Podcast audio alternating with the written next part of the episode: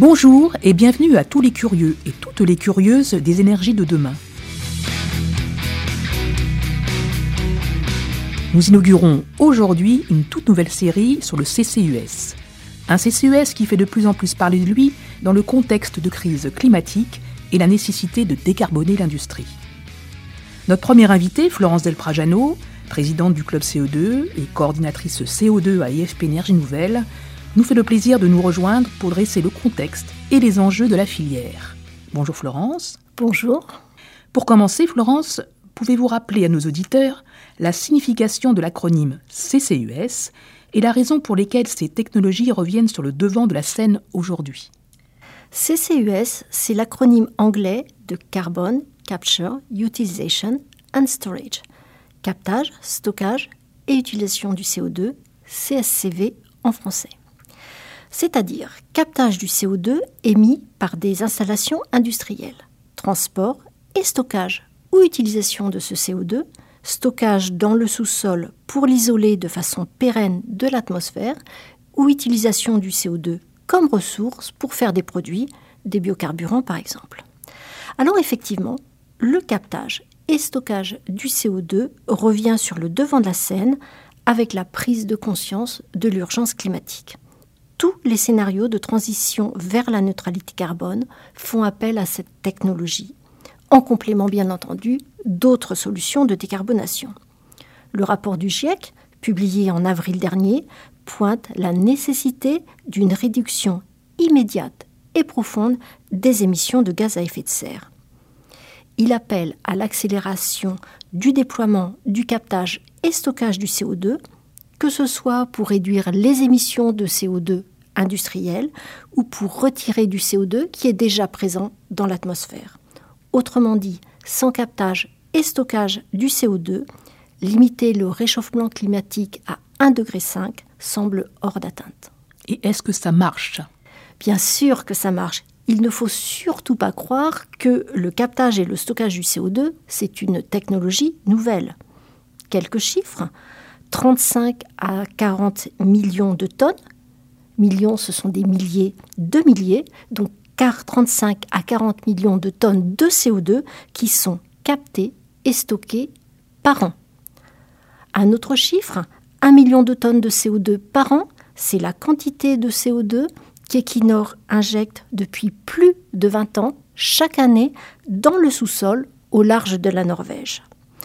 Et ce sont aujourd'hui pas loin d'une trentaine d'installations à grande échelle qui sont en opération un peu partout dans le monde pour décarboner la production d'électricité, centrale charbon, centrale gaz, pour décarboner l'industrie, aciérie, cimenterie, chimie, et j'en passe. Alors oui, le captage et le stockage du CO2, c'est bien une technologie qui marche. Et que répondez-vous à ceux qui s'interrogent sur la pertinence du CCUS par rapport aux autres leviers envisagés, tels que l'efficacité énergétique et les énergies renouvelables? Tout simplement que nous sommes face aujourd'hui à un besoin urgent de déployer des solutions qui permettent de réduire les émissions de gaz à effet de serre. Et ces solutions, nous les avons. Et il faut les déployer en parallèle et surtout pas les opposer. Pourquoi?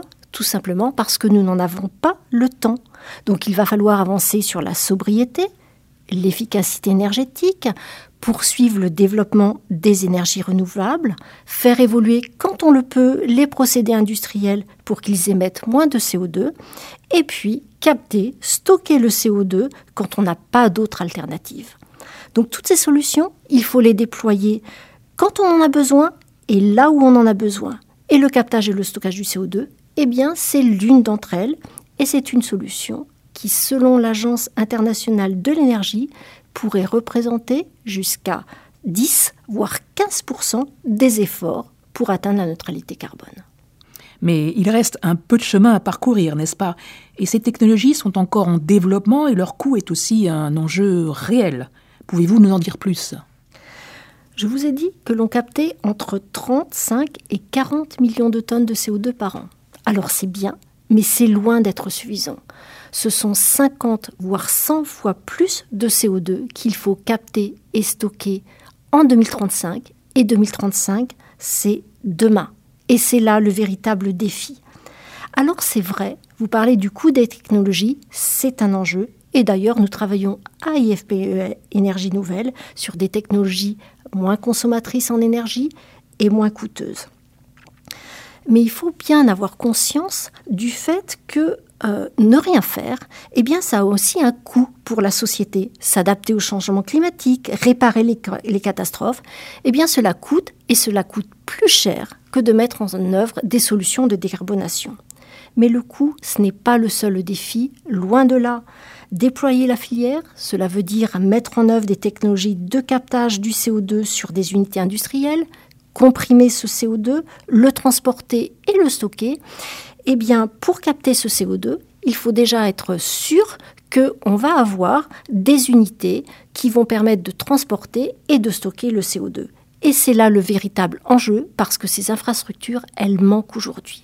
Eh bien, nous travaillons à IFP Énergie Nouvelle sur l'ensemble de la chaîne et aussi sur des scénarios de déploiement de la filière à l'échelle des territoires de la France, de l'Europe, pour pouvoir nous assurer que ces infrastructures, elles seront disponibles là où on en a besoin et quand on en a besoin. Merci beaucoup Florence d'avoir été avec nous aujourd'hui.